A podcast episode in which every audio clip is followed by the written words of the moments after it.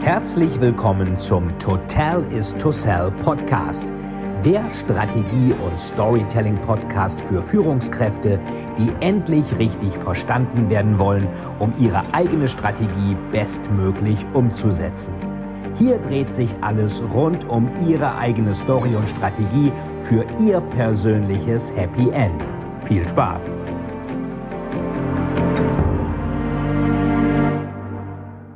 Liebe Zuschauerinnen und Zuschauer, herzlich willkommen zu einer neuen Folge vom Storytelling TV im Total is to Sell Podcast und YouTube. Es ist mir eine große Freude, heute André Anissimov hier zu haben. André ist nicht nur einer der besten Trader, was Termingeschäfte angeht, was das ist, erklären wir noch, sondern das reicht ihm nicht. Er gibt sein Wissen auch extrem gut weiter. Er hat da ein super Buch drüber geschrieben, das große Handbuch der Optionsstrategien. Das habe ich hier, da habe ich sogar, das muss ich euch nochmal zeigen, eine Widmung von ihm. Ich war selber auf Seminaren, ich bin selber in seinen Mentorings. Ich war ja mal Banker ähm, und äh, so komisch das klingt, vieles von dem, was man da lernt, wendet man gar nicht an. Und er, André, gibt das an jeden Interessierten in ganz tollen Seminaren, Coachings, Workshops weiter in der Trader IQ. Da ist er Geschäftsführer. Insofern ist es mir eine große Freude, lieber André, dich heute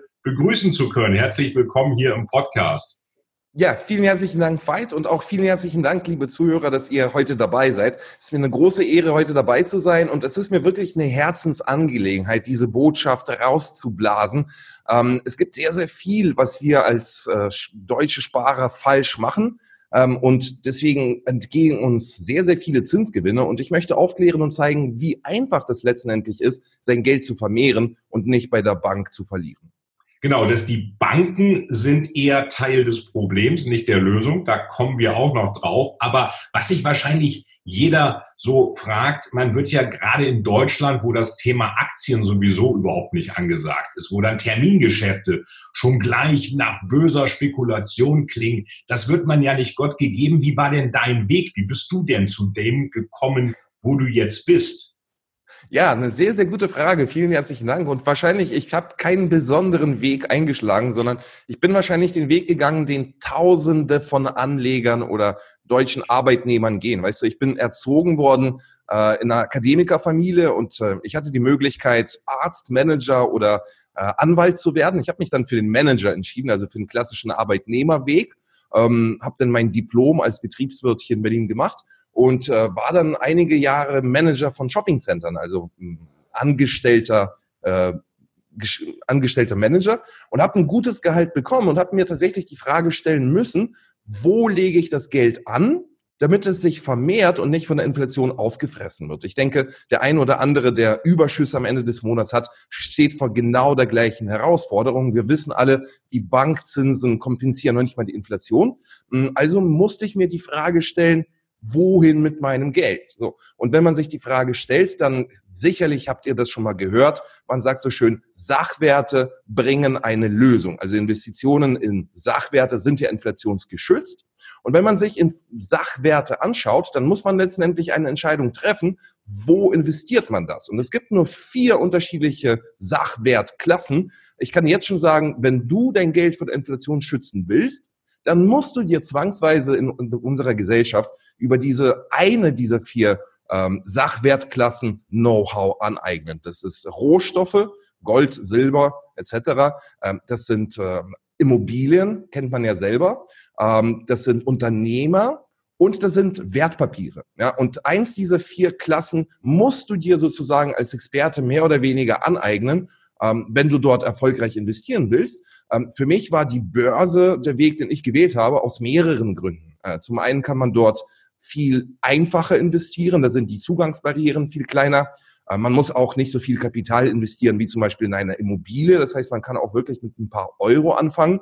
Äh, und man kann es auch von überall in der Welt machen. Das heißt, man ist zeitlich flexibel, man ist örtlich unabhängig. Ich kann das überall machen, wo ich will. Ähm, und das ist halt einfach anders bei Immobilien oder äh, Unternehmern zum Beispiel. Und das Beste, was mich persönlich angesprochen hat, ist, dass ich wirklich selber über die Wertpapiermärkte auch in Rohstoffe, auch in Immobilien und selbstverständlich auch in Unternehmen investieren kann. Das heißt, das hat für mich die allergrößte Flexibilität gebracht und letztendlich die größte Freiheit. Und ähm, da habe ich, sage ich mal, dann äh, nach der Lehman Brothers Pleite angefangen, ganz klein, habe da meine Höhen und Tiefen und ähm, alle möglichen Erfahrungen gesammelt. Ja, und was soll ich sagen? Seit sieben Jahren ähm, bilde ich Investoren mittlerweile aus in dem System, was für mich Erfolg produziert hat, habe ein Buch geschrieben, ja, und äh, äh, Veit kann ja aus erster äh, Hand berichten sozusagen, äh, wie, äh, was ich mache sozusagen. Ja, sehr beeindruckend. Äh, also kann ich nur bestätigen, es ist ein super Programm, kann ich jedem empfehlen, der es in die Hand nehmen möchte, das Thema, weil das Thema ist ja schon Chefsache.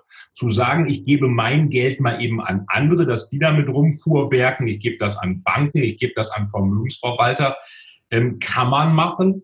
Aber eigentlich ist ja Geld zu wichtig, um das einfach blind anderen zu überlassen und zu hoffen, die werden das schon irgendwie hinbekommen.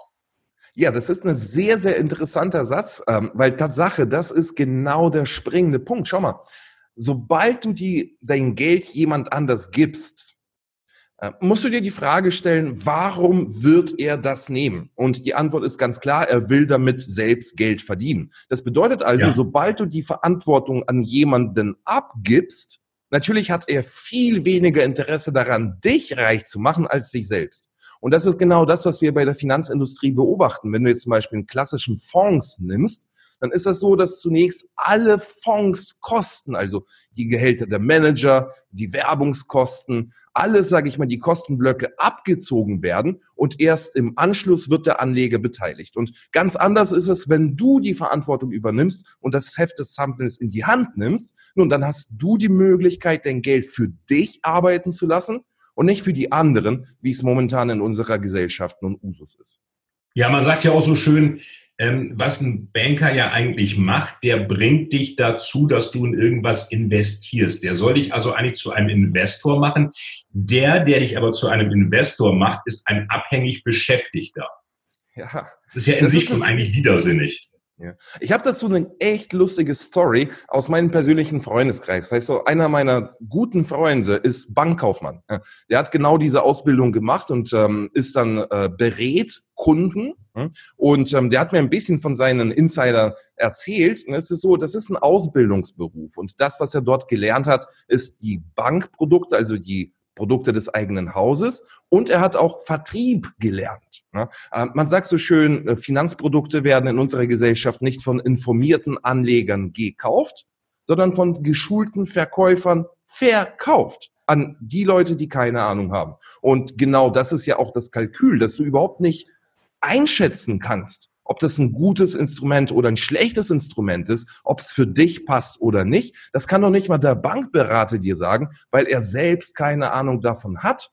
Ja, seine Aufgabe ist es, auf den Knopf zu drücken und dir die Bankprodukte sozusagen anzudrehen. Da gibt es Vertriebsquoten, ähm, da gibt es ähm, Vorgaben. Und das Lustige ist, mein Freund, nachdem ich ihn zu meinen Trainings eingeladen habe und ich habe ihm gezeigt, wie du dein Geld selber managen kannst, ähm, ein paar Wochen später hat er mir gesagt, weißt du was, André, ich kann diesen Job nicht mehr mit meinem Gewissen vereinbaren, den Kundenberater. Ich habe meine Position gewechselt und ich bin vorne an den Beratungsschalter gegangen. Das ist ein Downgrade, man bekommt da auch weniger Geld, aber er hat gesagt, zumindestens kann ich das mit meinem ruhigen Gewissen vereinbaren und ich muss nicht all den Kunden all diese Geschichten auftischen, ähm, mit denen wir die dazu zwingen, unsere Produkte zu kaufen.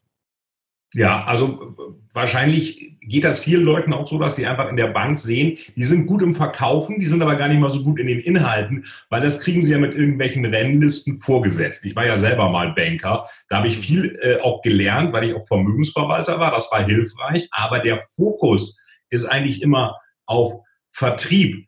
Gab es denn bei dir, lieber André, ein, ein Ergebnis oder so ein Erweckungserlebnis? Du hast gesagt, nach, nach Lehman Brothers hast du angefangen ähm, gab es da ähm, Leute, die dir Traden vielleicht beigebracht haben, die sozusagen bei dir auch äh, so, so, ein Erweckungserlebnis geschaffen haben? Pass mal auf, äh, mach doch das mal, weil du warst ja vorher auch, glaube ich, Center Manager im Einzelhandel. Ähm, das ist ja extrem lange Arbeitszeiten, Wochenende. wo Rockefeller sagte, glaube ich mal so schön, wer acht Stunden am Tag arbeitet, hat keine Zeit mehr zum Geld verdienen.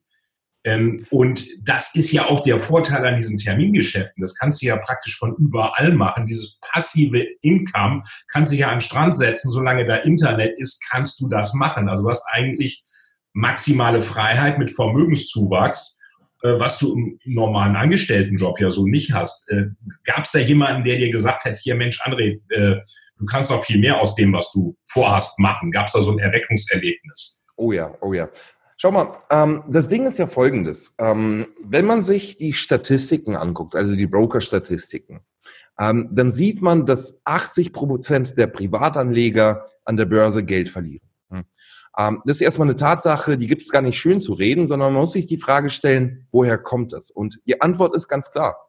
Es ist noch kein Meister vom Himmel gefallen. Jeder, der gut ist, hat sein Handwerk von irgendjemandem gelernt. Und weißt du, wir verstehen das sehr, sehr wohl, dass wir zur Schule gehen, dass wir eine Ausbildung machen, dass wir ein Studium machen, dass wir ein Trainee-Programm, das uns unser Arbeitgeber ausbildet, damit wir in der Aufgabe gut werden. Aber wenn es ums Thema Geld geht, lass uns mal ganz ehrlich sein, haben wir keinerlei Ausbildung. Wir sind so richtig finanzielle Analphabeten. Uns wurde nichts beigebracht über das Thema Geld, über das Thema Finanzen. Weißt du, ich habe Betriebswirtschaftslehre gelernt, ich habe Bankenlehrstuhl gehabt und ich habe dort nichts darüber gelernt, wie ich mein Geld vermehre, sondern lediglich, wie ich fremdes Vermögen verwalte als Center Manager. Und das ist ja auch die Realität, was uns beigebracht wird. Geh zur Schule, mach deinen Job. Ähm, ja, das sind lange Zeiten, lange Arbeitszeiten gewesen. Und ich habe das einfach nebenbei gemacht. Weißt du, ich habe damals einfach nur investiert. Ich habe mir eine Zeitschrift geholt, den Aktionär, und habe einfach die Empfehlungen aus dieser Zeitschrift nachgetradet. Und wahrscheinlich kannst du dir vorstellen, wie das ausgegangen ist. Man sagt so schön, damit du ein Spiel gewinnen kannst, musst du die Spielregeln beherrschen. Und lass uns mal ganz ehrlich sein, wir kriegen in unserem Ausbildungssystem die Spielregeln der Börse nicht beigebracht. Und deswegen ist es überhaupt nicht verwunderlich, dass 80 Prozent der Kleinanleger erstens zocken ja, und zweitens verlieren. Und genauso habe ich übrigens auch angefangen. Weißt du, ich habe zwei Jahre als Fulltime-Trader wirklich auf kurzfristiger Zeiteinheiten Forex, also Fremdwährungsmärkte, gehandelt. Zwei Jahre lang von 10 Uhr morgens oder 8 Uhr morgens bis, bis 10 Uhr abends, ja, jeden Tag. Und ähm, das war einfach nur einen Job an anderen getauscht. Und irgendwann mal habe ich mir die Frage gestellt, sag mal, wie machen es eigentlich wirklich so die richtig Erfolgreichen? Wie macht das eigentlich so ein, so ein Warren Buffett? Ja? Sitzt er auch die ganze Zeit vom Bildschirm ja, und handelt da kurzfristig, spekuliert sozusagen? Oder verfolgt er eine ganz andere Strategie? Und diese Fragestellung hat mich auf eine Reise geführt, die mittlerweile schon zehn Jahre andauert, weil ich wirklich in eine Welt von Investoren eingetaucht bin. Weißt du, ich habe den Unterschied kennengelernt zwischen Spekulanten und Investoren. Ich habe verstanden, wie man sein Geld so anlegt, dass man in jedem Fall gewinnt, egal wie sich der Aktienkurs entwickelt. Das geht mit Immobilien. Genauso ist es an der Börse. Das heißt, man muss das Spiel beherrschen, man muss die Spielregeln erlernen. Und ja, ich hatte meinen ähm, Lehrer und ich bin denen zutiefst zum Dank ver ver verbunden. Weißt du, ich bin quer über die ganze Welt gefahren. Ich war in London, ich habe in den USA gelebt und ähm, für diese Leute gearbeitet, ähm, damit ich das Know-how mir aneignen kann, weil in Deutschland gibt es eigentlich sowas so gut wie gar nicht. Und das ist eigentlich gut, jetzt mit dir überraschend wie auch tragisch, ja. Das, das ist ja auch interessant, was du angesprochen hast, Warren Buffett. Die meisten glauben ja, der hat da seine Coca-Cola und Gillette-Aktien. Ähm, was der ja auch macht, ist, der arbeitet ja auch mit Termingeschäften, Optionen. Und da geht's ja eigentlich schon los. Die meisten Deutschen, da gibt's ja immer von der Bertelsmann Stiftung, von wem auch immer diese Umfragen, die haben Schwierigkeiten, was Zinseszinseffekt ist. Die können nicht Sparbuch und Aktie unterscheiden. Wenn man jetzt auch noch mit, mit, mit Fonds, äh, Fonds kennen Sie vielleicht auch, wenn man jetzt auch noch mit Optionen kommt, Termingeschäften, ähm, dann wird's ja für die meisten komplett unübersichtlich und die sagen, ist mir viel zu kompliziert, ist ja hochspekulativ, ist ja gefährlich. Ähm, was, was würdest du denn äh, sagen? Du hast dich jetzt ja auf Termingeschäfte bezogen, also beziehungsweise spezialisiert und da eben auch auf diese eher investieren als spekulieren. Wir wollen jetzt gar nicht zu sehr ins Detail gehen, aber du kriegst ja bei bestimmten Termingeschäften kriegst du eben eine feste Prämie ausgeschüttet. Würdest du sagen, das ist der beste Weg, wenn man wirklich auf eine intelligente Weise, ich meine, ich spreche jetzt mit jemandem, der natürlich, wenn ich jetzt einen Papst frage, ist es gut katholisch zu sein, kommt wahrscheinlich eine ähnliche Antwort. Aber warum gerade diese Termingeschäfte, die du vorschlägst und die du lehrst? Ich kann ja auch sagen, ich gehe jetzt einfach nur so in Aktien oder sowas rein, halte die lange, Costolani sagt, Schlaftabletten nehmen, gucken, wie es läuft. Könnte man ja sagen, reicht doch auch, ich muss es mir doch gar nicht so kompliziert machen, dass ich mir da so viel Wissen aneignen muss erstmal. Sehr, sehr, sehr gute Frage. Und lass mich hier nochmal tatsächlich darauf zurückgehen, auf den Unterschied zwischen Spekulant und Investor. Weil ich sag's mal so, wenn wir alleine diesen Unterschied heute erarbeiten, dann haben wir, glaube ich, einen ganz, ganz großen Beitrag dazu geleistet, dass die Leute ihr Geld an der Börse nicht verlieren, sondern tatsächlich gewinnen. Schau mal, wie arbeitet ein ganz normaler Anleger, sage ich mal so? Der geht an die Börse, sucht sich eine Aktie aus, die er dann kauft und er hofft darauf, dass der Aktienkurs steigt, damit er die Aktie mit Gewinn veräußern kann. Ich meine, wir haben alle gehört, kaufe günstig, verkaufe teuer. Ja. Das ist das Lehrbuch 101 und das ist auch das, was die allermeisten mit dem Börsengeschehen verbinden. Und das ist tatsächlich Spekulation. Lass mich mal Immobilienprinzip nehmen. Ich glaube, da wird es ganz, ganz plastischer.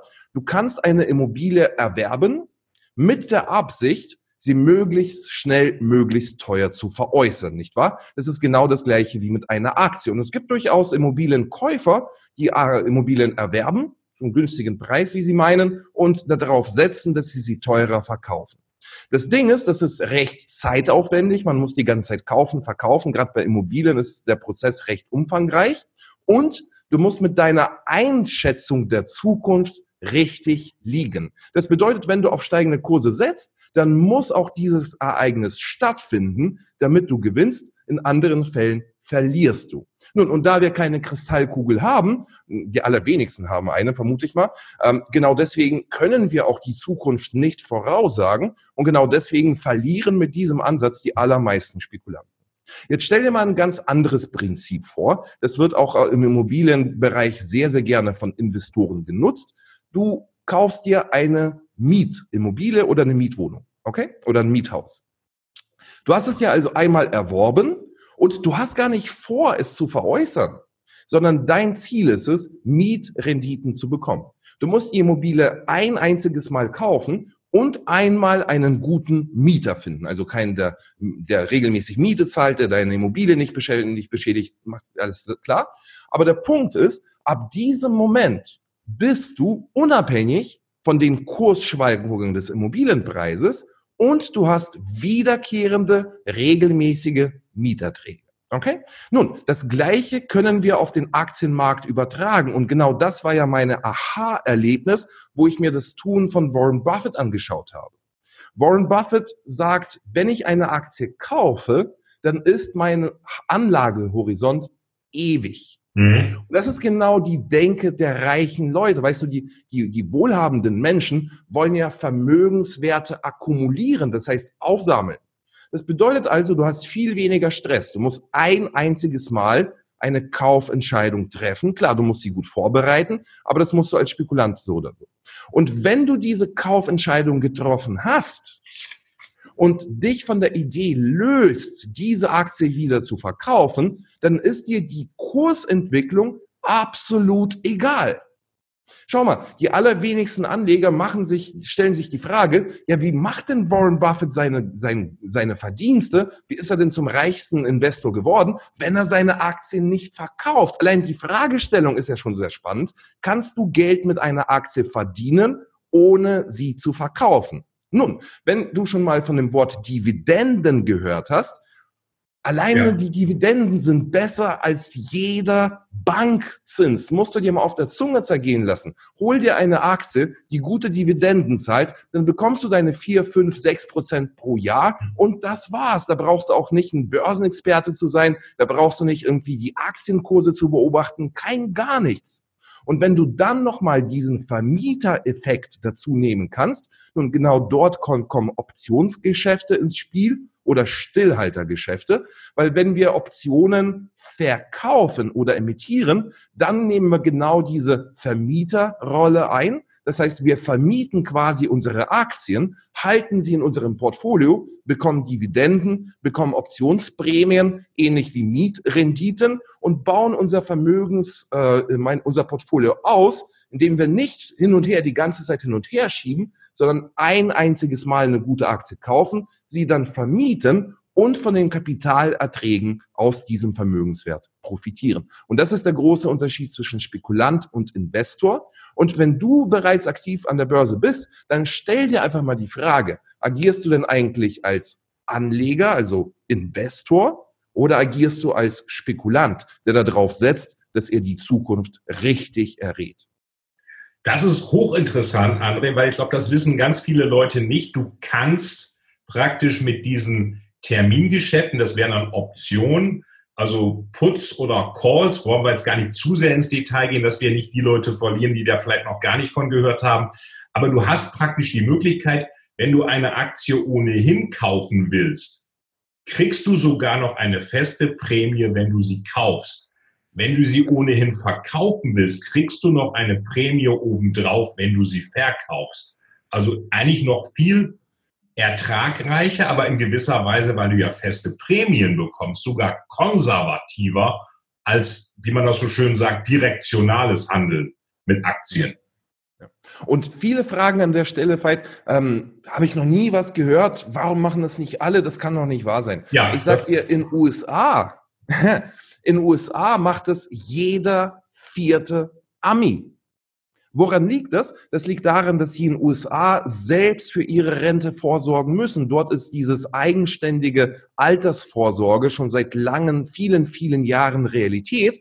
Und was die Amis machen, sie kaufen für ihre Rente sozusagen in ihren Rentenfonds Aktien und vermieten sie Monat für Monat, Jahr für Jahr. Und das ist jeder vierte ähm, äh, Ami kann, nun, in Deutschland ist das wirklich ein Randthema und das war auch wirklich mein Bestreben, wo ich dieses Buch geschrieben habe, äh, diese Thematik in Deutschland zu fördern, eine Community von Stillhaltern aufzubauen und zu zeigen, wie einfach das für jeden privaten Investor ist, konstanten, regelmäßige Kapitalerträge zu bekommen, statt an der Börse sein Geld zu verbrennen.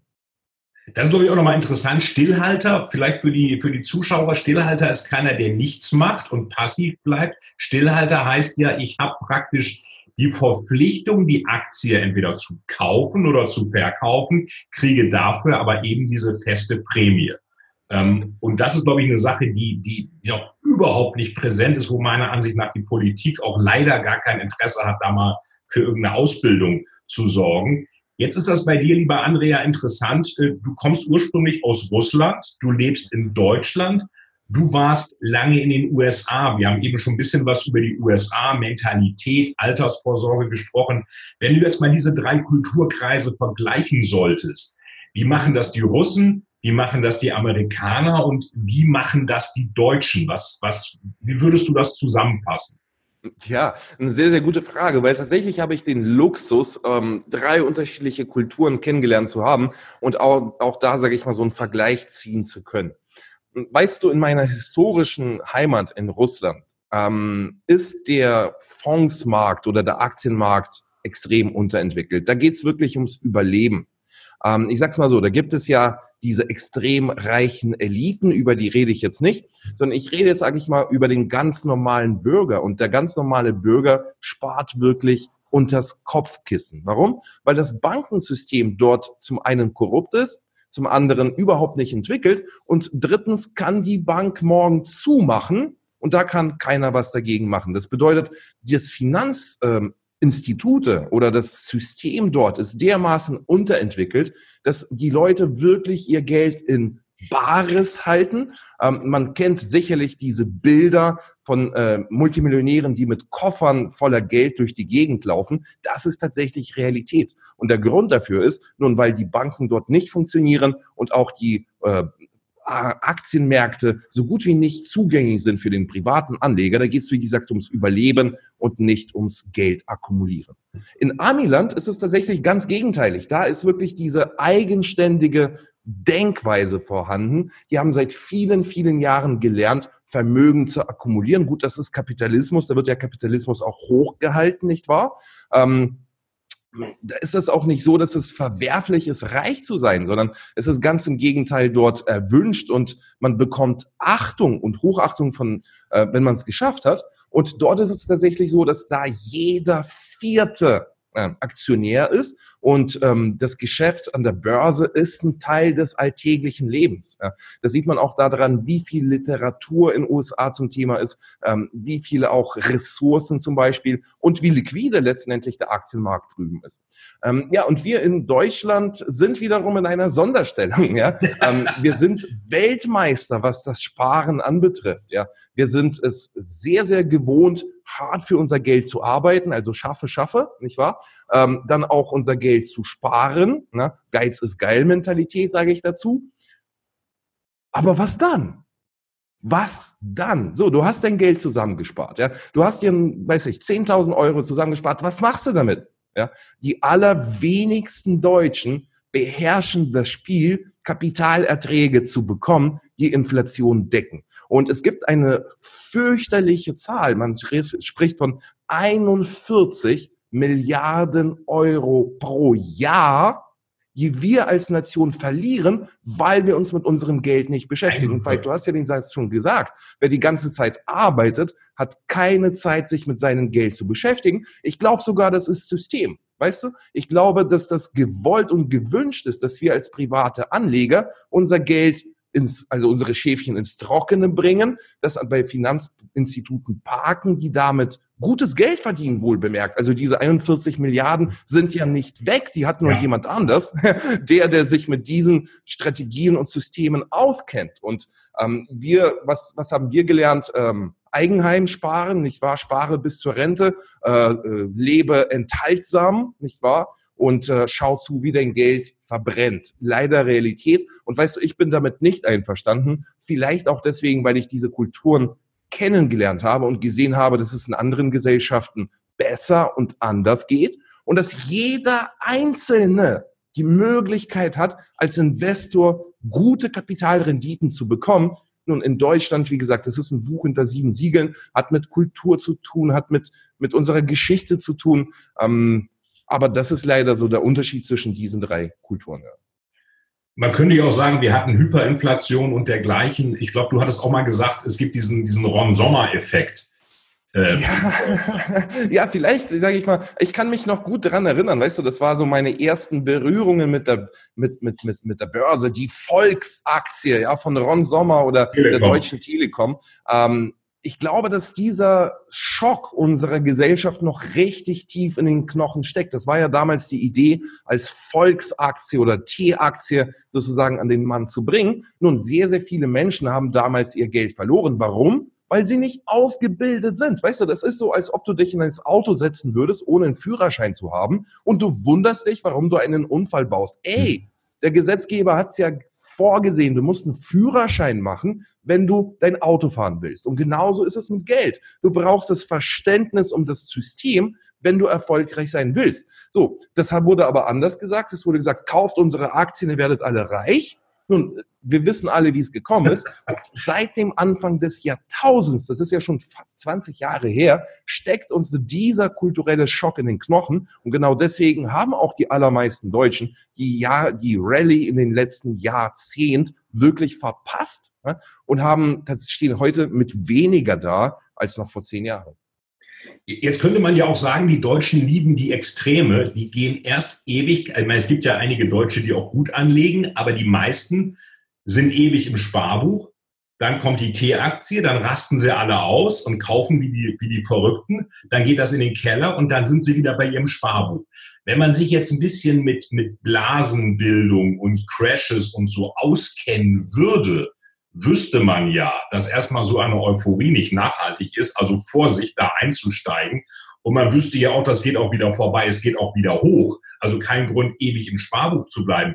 Ähm, man sagt ja, die Deutschen, haben wir auch schon gesagt, sind finanzielle Analphabeten. Ist da der Grund auch, dass es einfach kein Wirtschaftsfach in den Schulen gibt oder dass das, dass das halt auch, äh, auch vom System erwünscht ist? Ja, also ich sag's mal so, ich kann hier natürlich nur mutmaßen, aber ich kann auch ein paar Fakten nennen. Ähm, Friedrich II., der alte König von Preußen, hat gesagt, unser Land braucht Soldaten, und Beamte, nicht wahr? Sind es freidenkende Investoren? Wahrscheinlich nicht. Und es ist wohlbemerkt damals richtig gewesen, weil in der Industriezeitalter brauchte man in erster Linie Fabrikarbeiter. Und genau ja. dazu sind wir durch unser Schulsystem seit über 100 Jahren, werden wir dazu erzogen, zum Gehorsam, nicht wahr? Also halt die Klappe, schreib mit und tue das, was dir der Chef sagt. Und genau diese Mentalität kommt rein. Und weißt du, als Ausbilder ähm, von Investoren ist einer der größten Widerstände, dass die Leute nicht gewohnt sind, selbstständig zu denken. Erstens. Und zweitens, keinerlei Finanzbildung haben. Wirklich. Ich meine, ich glaube wirklich, ich, ich, ich meine, dass das Thema Finanzen ein Pflichtfach an der Schule sein müsste. Äh, übrigens wie Ethik, Rhetorik und ein paar andere Fächer, die äh, Anfang des 20. Jahrhunderts abgeschafft wurden, ja. weil ein Fabrikarbeiter sie nicht braucht. Aber unser Schulsystem ist ja nicht darauf gerichtet, dich finanziell frei zu machen, unser Schulsystem ist darauf eingerichtet, dich so um Scheuklappen aufzulegen, dass du bis zum Lebensende in finanzieller Abhängigkeit bleibst. Einige böse Zungen nutzen das Wort Lohnsklaverei. Nun, ja. man kann niemanden jetzt physisch versklaven, aber finanziell sehr wohl. Nimm einfach mal eine Hypothek für 30 Jahre auf, dann bist du für 30 Jahre Sklave und du hast Schiss, deinen Job zu verlieren, weil im Zweifel ist dein Haus weg, deine Hypothek und dann musst du auch noch an die Bank Geld nachschießen. Das bedeutet, du bist für 30 Jahre gebunden an deinen Job und genau das will ja das System. Das System will ja, dass du bis zum Lebensende mal lochst, Angst hast um, um deinen Job ähm, und am besten dein Geld sparst, ja, und das zum Finanzinstitut bringst, das damit jetzt große Geld verdient. Ja, toll. Weißt du, ich wollte ein anderes Leben führen. Ich habe damals mir Bücher ähm, gelesen, die mir auch gezeigt haben, es gibt diesen anderen Weg. Und ähm, ja, seit 20 Jahren schon fast gehe ich diesen Weg äh, und äh, vermittel auch und sage jedem Einzelnen, hör auf, dich zu bescheißen. Ja? Es geht wirklich auch anders. Du kannst selbst gute Renditen bekommen und du kannst ein Vermögen für dein Alter aufbauen, statt immer nur bis zur Rente zu arbeiten und dann darauf zu hoffen, dass die Rente auch noch irgendwann mal kommt. Das war ein interessantes Beispiel, André, mit der, mit der Hypothek. Ähm, muss ich ja normalerweise, um ein Haus zu kaufen, bin ich ja im sechsstelligen, höheren sechsstelligen Bereich oft. Ich kann ja mit dem gleichen Betrag, mit äh, gedeckten Termingeschäften, eine ähnliche Rendite wie durch Vermietung hinbekommen, wissen die meisten ja auch nicht und habe den ganzen Ärger mit einer Immobilie nicht am Hals. Nachteil ist halt, das kann ich nicht anfassen. Aber wenn du jetzt mal die Deutschen dir so anschaust, ich meine auch gerade mit deiner internationalen Perspektive, ähm, da sind die ja schon so ein bisschen widersprüchlich. Einerseits äh, haben wir eine ganz starke Neidkultur, auch wenn man sich jetzt mal von der SPD momentan Vorschläge anguckt, immer die da oben. Ich meine, der Facharbeiter zahlt schon Spitzensteuersatz. Ich glaube, der ist nicht knalldammig reich. Und andererseits sind die deutschen Weltmeister im Lotto spielen. Die wären aber gerne reich. Ähm, wir haben also dieses reich sein wollen, aber auch diese Neidkultur. Ähm, wie siehst du das? Was macht diese Neidkultur mit dem Land? Warum, äh, warum ist das gerade bei uns deiner Ansicht nach so? Ja, gute, sehr, sehr gute Frage. Geht wirklich tief. Ähm, ich bin selbst kein Psychologe, ähm, aber ich kenne eine Sache. Ähm, ich weiß, woher Neid kommt oder dieser, dieser Frust. Ähm, ich habe das in Russland sehr, sehr häufig bei Menschen gesehen, die sagen, für mich ist das, was die anderen haben, nicht erreichbar. Ich krieg das nicht in meinem Leben hin. Ja? Das ist eine Barriere und diese Barriere verursacht Frust. Ja? Man sieht, was die anderen erreichen, man ist selbst zur Erkenntnis gekommen, ich krieg das also für mich ist es nicht möglich. Und genau daraus entsteht diese, diese, diese soziale Spannung. In den USA hat man das nicht, weil dort wirklich diese Idee ähm, propagiert wird. Äh, man kann in Amerika einen American Dream nicht wahr, man kann vom Tellerwäscher zum Millionär, wir kennen diese Stories. Und das ist auch im Bewusstsein der Menschen dermaßen verankert, dass sie sagen, ja, das ist möglich. Ja, ich kann durch äh, intensive Arbeit, wenn ich, sage ich mal, meinen Arsch aufreiße auf gut Deutsch, dann kann ich auch genau das erreichen, was ein Auswandererkind aus Österreich in Kalifornien hingekriegt hat. Also ich rede jetzt von Arnold Schwarzenegger zum Beispiel. Ja. Aber das ist ja auch ein gutes Beispiel. Ähm, und hier in unserer Gesellschaft wird dir ja mehr gesagt, du kriegst das nicht hin. Du wirst bewusst klein gehalten von der Politik, von der Gesellschaft, von der Finanzindustrie. Und genau deswegen entsteht dieser Frust innerlich. Der innerliche Frust, ich, ich arbeite mir den ähm, mein Leben lang den Arsch auf, ja, ähm, aber ähm, ich werde das niemals erreichen. Und ich glaube, da ist auch System, beziehungsweise da ist auch ähm, wirklich auch ähm, Absicht dahinter, ja, die Menschen äh, sozusagen in die mentalen Grenzen zu weisen. Weißt du, wir sind ja alle absolut frei. Ähm, aber diese mentalen Grenzen sind die Blockaden, die zum Beispiel vielen Menschen den Zugang zu den Aktienmärkten äh, blockieren. Ja, die haben da was gehört, ähm, die haben eine mentale Vorstellung. Am besten wird ihnen noch gesagt, das sind alles Spekulanten, das sind ganz, ganz böse Menschen, ne, die Heuschrecken der Nation, sowas in ja. der Richtung. Ähm, dass wir aber, dass Investoren äh, letztendlich das Kapital beitragen zur Gesellschaft, das wird oft ähm, unter, naja, wie soll ich sagen, äh, unter den Tisch gekehrt. Und ja. deswegen kommt auch diese Neid, weil wir einfach nicht daran glauben, dass es für uns möglich ist. Wir kommen auch gleich noch auf diese Barrieren zu sprechen, weil du hast, ich glaube, wir sind beide ja Matrix-Fans. Du hast ja in einem Vortrag ja, rote Pille, blaue Pille, nimm eine davon. Rote Pille war, glaube ich, dann zeige ich dir die Tiefen des Kaninchenbaus, also was wirklich die Matrix ist, sagt ja der Morpheus zu Neo in Matrix. Viele glauben wahrscheinlich, dass sie diese rote Pille gar nicht in die Hand nehmen können. Ähm, aber äh, da kommen wir gleich nochmal zu. Also Mindset, äh, was sind die inneren Barrieren? Und das hat ja erstaunlich viel auch mit Investieren zu tun. Aber wenn jetzt einer loslegt und sagt, ich will jetzt mal doch investieren, ähm, haben wir gesehen bei der Volksaktie, das geht dann teilweise grandios schief. Was machen denn die meisten, die jetzt einfach sich mal so sagen, jetzt lege ich mal los, äh, was machen die denn falsch? Oh ja, oh ja. Erfolg haben die ja nicht, sonst wäre das ja besser beleumundet sozusagen. Ich vermute, ich vermute weit, das ist die wichtigste Frage überhaupt. Und ähm, wenn wir hier Klarheit schaffen können, dann haben wir wirklich, glaube ich, in diesem äh, Interview sehr, sehr viel geschafft. Weißt du, ich, ich höre das so oft. Äh, Menschen kommen auf mich zu und sagen, ähm, André, ich habe 10.000 Euro zusammengespart oder was auch immer. Was soll ich damit machen? Welche Strategie ist für mich die beste? Und da kann ich dazu einfach nur sagen, das ist die absolut falscheste Fragestellung, die man stellen kann. Ja? Und das ist tatsächlich das Ergebnis der finanziellen Ungebildetheit. Weißt du, man sagt so schön ein Investment-Vehikel. Vielleicht hast du das Wort schon mal gehört. Das Vehikel ist ein englisches Wort für Fahrzeug. Also ja. ob das jetzt Aktien oder Immobilien sind, das sind Investmentvehikel, also Investmentfahrzeuge. So, was machen denn Fahrzeuge typischerweise? Die bringen dich von A nach B. Das bedeutet also, bevor wir das Fahrzeug auswählen, müssen wir A und B kennen. Und A ist mein Standpunkt, wo stehe ich heute?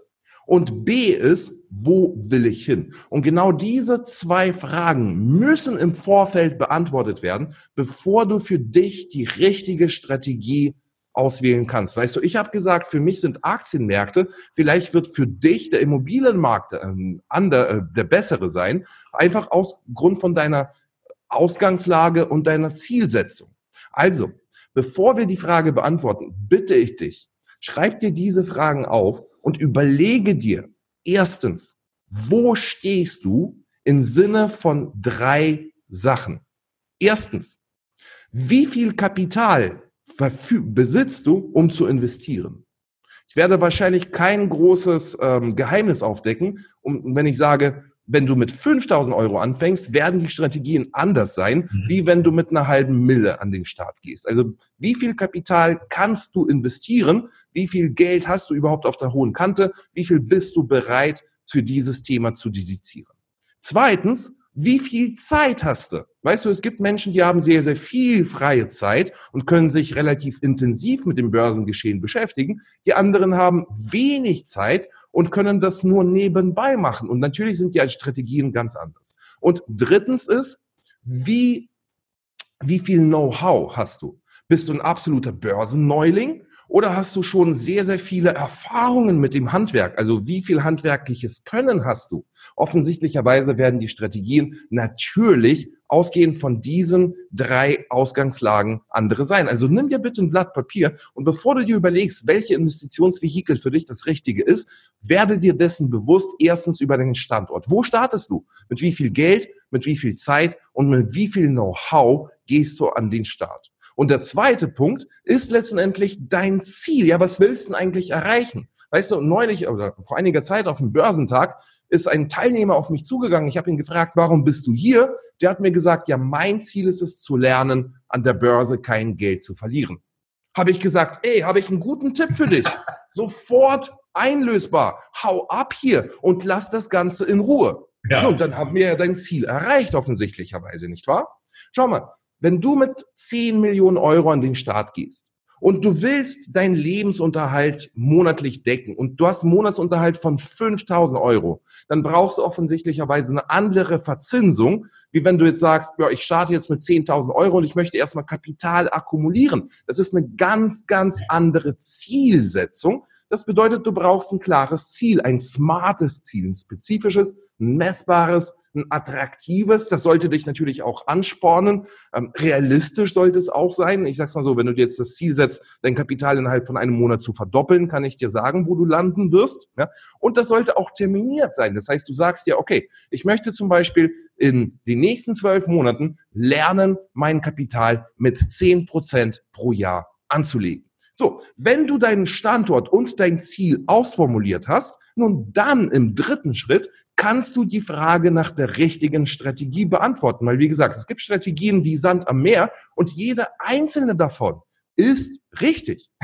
Das heißt, wenn du in Immobilien investierst, das ist einfach ein ganz anderer Vehikel, ein ganz anderes Fahrzeug, wie zum Beispiel Aktien. Ja? Wenn du in Dividendenwerte investierst, dann ist es ein anderes Vehikel, wie wenn du in den Forex-Markt, sage ich mal, kurzfristig tradest. Das bedeutet, das, was du dir auswählst, sollte das Ergebnis eines Gesamtplanes sein. Und das, was du gerade angesprochen hast, weil genau dieses Hin und Her, ähm, Sparbuch, dann Aktien, dann wieder Sparbuch etc., ist ja das Ergebnis von mangelnder Planung.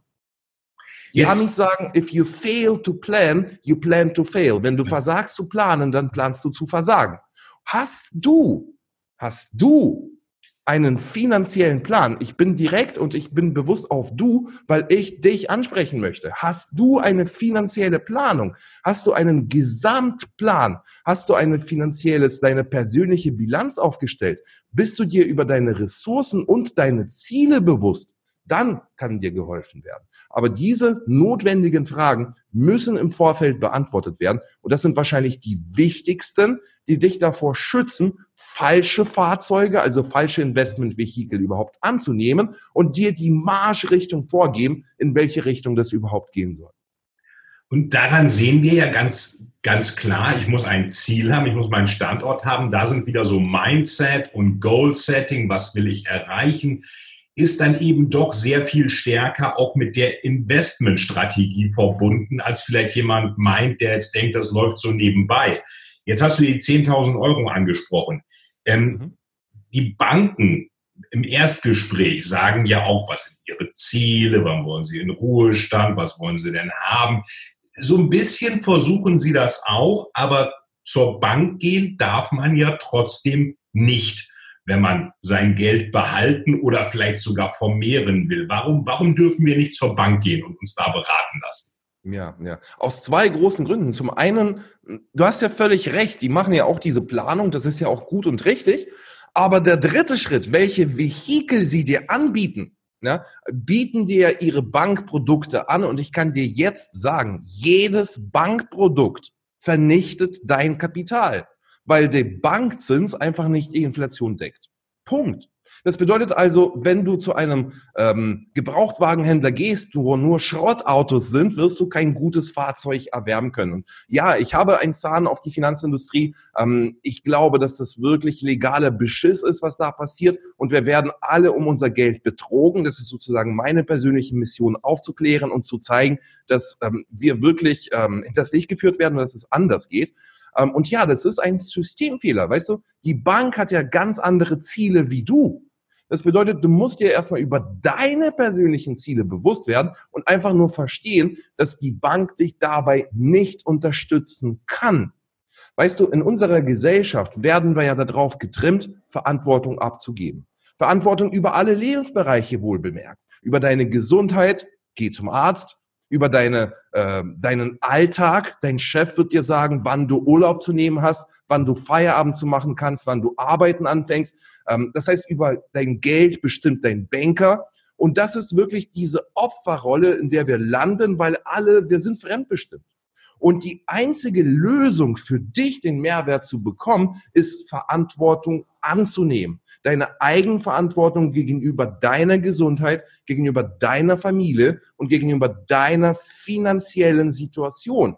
Das bedeutet also, du musst Selbstverantwortung übernehmen, wenn du nicht die Banker bezahlen willst, die mit deinem Geld gut leben wollen. Bedeutet also, wir brauchen Know-how und das wird uns wohl bemerkt verwehrt, damit wir genau diesen Weg nicht gehen können und damit wir die Angst haben, etwas Falsches zu machen. Weißt du, wenn du keine Ahnung von etwas hast, dann ist es ähm, ein Buch hinter sieben Siegeln. Hm? Mhm. Und ähm, genau das ist ja das Problem der allermeisten Menschen. Die lassen sich auf diese Finanzprodukte ein. Noch ein anderes Beispiel. Fidelity hat eine Untersuchung gemacht. Ja, ähm, die haben sich alle Fonds, also richtige Fondsvermögen, so wie BlackRock, Fidelity, angeschaut. Weißt du, was sie festgestellt haben? Dass über 90 Prozent aller Fonds schlechter sind als der Markt. So, was bedeutet das? Das bedeutet zum Beispiel, der DAX macht im, Jahres, äh, im Jahr 7%. Nun, 90% der Fonds sind schlechter. Das bedeutet nicht, dass da die Leute, die da dran sind, schlecht sind. Die, die Fondsmanager sind wirklich clevere Jungs, sondern die haben einfach diesen riesengroßen Kostenblock am ja. Bein, den sie einfach abdrücken müssen. Und ich sag's mal so, wenn du diesen Gedanken zu Ende denkst und einfach nur in den DAX investierst, also in den Durchschnitt, in den Markt, Index. Hm. ja, in einen Index, dann bist du besser wie 90 Prozent der Fonds da draußen. Und ich möchte den Banker sehen, der dir diese Information gibt. Ist ja eigentlich auch für Fidelity, äh, die ja eine große Fondsgesellschaft sind, auch keine sonderlich gute Werbung äh, wenn das rauskommt. Und äh, was das ja ist auch ja noch öffentlich verfügbar, weißt du. Das ist ja, ja. genau das Ding. Wir, das ist ja, je weniger mangels Alternativen, mangels Know-how, nehmen wir das Schlechteste, was uns zur Verfügung steht. Ja, ähm, das ist absolut öffentlich. Ja, geh in Google, gib ein. Da sind jedes Jahr titeln alle großen Titel, wie schlecht die Fonds performen und wie einfach das ist, in einen Index oder in Dividenden zu investieren. Nur kaum einer macht das. Jetzt ist es ja besonders traurig in Deutschland, dann die Banken übervorteilen die Kunden und machen selber auch noch Verluste. Also Deutsche Bank und Commerzbank richtig gut geht es denen ja nicht. Das ist jetzt vielleicht nochmal ein Nebenthema, was, was jetzt gar nicht äh, Teil des Interviews sein soll, aber es ist ja eigentlich noch trauriger dann fast. Vielleicht ist es so ein bisschen der deutsche Untertangeist, der sich immer irgendwas ähm, sagen lassen muss. Du hast dich ja entschieden, lieber André, du willst die Leute aufklären. Du hast da auch dieses wunderbare Buch geschrieben. Ähm, jetzt brauchst du aber ja, wenn du praktisch an die Leute was gibst, du brauchst ja selber Input. Also du kennst äh, da tolle Gurus, die dich da beeinflusst haben. Aber was, was liest du denn gerne für Bücher? Was, was für Bücher, was für Informationen bringen dich eigentlich weiter in dem, was deine Mission ist? Oh ja. Weißt du, um auf den Anfang des Interviews zurückzukommen, hast du mir ja gefragt, wie bin ich eigentlich darauf gekommen, das zu tun, was ich mache? Und ich habe gesagt, ich habe mir das von Warren Buffett abgeschaut. Ähm, ich schätze sehr, sehr, sehr das Beispiel von erfolgreichen Menschen. Man sagt so schön, wenn du erfolgreich sein willst, such dir jemanden, der diesen Weg erfolgreich gegangen ist und kopiere ihn. So. Und genau das bieten zum Beispiel Biografien von erfolgreichen Menschen. Weißt du, Biografien dokumentieren ja, wie diese Menschen den Erfolg äh, bekommen haben, den sie in ihrem Leben haben. Und ich sage dir, wenn du etwas Erfolg, in irgendeinem Lebensbereich Erfolg sein haben willst, und das ist ganz klar, schau dir an, wer hat diesen Erfolg produziert, kopiere ihn, ja, oder schau dir an, wie er das Ganze macht, adoptiere seine, seine Systeme und genau das kriegt man aus Biografien sehr, sehr gut raus. weil man dort tatsächlich sieht, wie die Menschen Schritt für Schritt das gegangen sind. Das ist eine richtig geile Story letztendlich. Ja. Und das Zweite, ähm, ja, ich lese auch sehr, sehr viel Fachliteratur, also Fachartikel. Ich versuche immer besser zu werden und ich will auch immer besser werden. Ähm, das bin ich zum einen meinen Studenten schuldig, zum anderen macht es auch riesen Spaß, immer weitere Strategien, Gedanken sozusagen. Ich will wirklich der allerbeste auf meinem Feld werden. Ähm, und äh, da gilt es natürlich, sich permanent vorzubilden, weiterzubilden, weil die Umwelt verändert sich permanent. Und wenn du in der sich verändernden Umwelt das Beste für dich bekommen willst, dann brauchst du das Know-how, wie du in diesen Rahmenbedingungen das Maximum rausholst. Nun, die erfolgreichen Leute haben es gemacht. Was hindert dich daran, diesen Weg zu kopieren, statt das Rad neu zu erfinden? Ja, ich glaube, was, was viele Leute hindert, ähm, ist meiner Ansicht nach, dass sie auf ganz platt deutsch gesagt ihren Arsch nicht hochbekommen und eben nur, weil man kann ja viele Bücher lesen, man kann sich das alles angucken. Die Frage ist, wie komme ich eigentlich ins Handeln? Und du bist äh, erfolgreicher Trader, musst du ja sein. Wenn du sagst, ich mache zwar tolle Seminare, aber ich mache immer nur Verluste, dann sagen die auch, also du machst das zwar toll, du bringst das toll rüber, aber äh, äh, wir wollen gern einen haben, der auch äh, Erfolg hat. Wir wollen ja auch erfolgreich sein an der Börse. Wie motivierst du dich selber? Jetzt Seminare, Trading, neue Ideen. Wir werden gleich am Ende nochmal sprechen. Ihr habt auch neue Formate vor, auch für, für Unternehmer. Wie machst du dein eigenes Goal-Setting? Was sind da eigentlich deine, ähm, deine ganz kurzen Tipps, die du vielleicht unseren Zuschauern geben kannst? Oh ja, sehr, sehr gerne, sehr, sehr gerne. Und zwar, weißt du, ich komme ja tatsächlich, früher musste ich mich wirklich, und wie du richtig sagst, sich selbst motivieren. Das heißt, mich durchquälen, ja. Man setzt sich da ran und hat so einen richtigen Widerstand, den man überwinden muss. Und man freut sich tatsächlich darauf, wenn man wirklich Feierabend machen kann. Ich kann sagen, das liegt in den allermeisten Fällen an der falschen Zielsetzung. Und ich bin sehr, sehr glücklich, dass ich vor vielen, vielen Jahren von einem meiner Mentoren einen Weg gefunden habe, meine Ziele so zu setzen, dass ich keine Motivation von außen brauche. Weißt du, diese Ziele motivieren mich dermaßen, das zu tun, was ich tue, dass ich keinen anderen Motivator brauche. Ich weiß, warum ich das tue, ich weiß, für wen ich das tue und ich weiß auch, was ich davon haben werde letztendlich, wenn dieses Ziel erreicht ist. Und genau deswegen erübrigt sich das ganze Motivationsthema, wenn man seine Ziele richtig setzt. Und ja, wir alle kennen diese Neujahresvorsätze, ein Blatt Papier rausnehmen und dann sich vornehmen, was man bis Jahresende erreichen will. Das funktioniert null. Das funktioniert überhaupt nicht. Hast ja selber schon zigmal probiert. Ähm, gehe ich jetzt jede Wette ein. Es gibt einen Prozess, um seine Wege, um seine Ziele richtig zu setzen. Man muss wirklich tief in sich reingehen. Man muss sich selbst analysieren und dann kommt sozusagen wirklich was raus, was man nicht vermutet hätte. Und ich habe dafür einen Prozess entwickelt, äh, den ich mit meinen Studenten in meinen Trainings mache. Veit hat den ja schon durchgemacht jetzt in diesem Jahreswechsel sozusagen. Und ähm, ich weiß, dass wenn jemand diese Zielsetzung richtig durchgemacht hat und richtig verstanden hat, braucht man keine Motivation.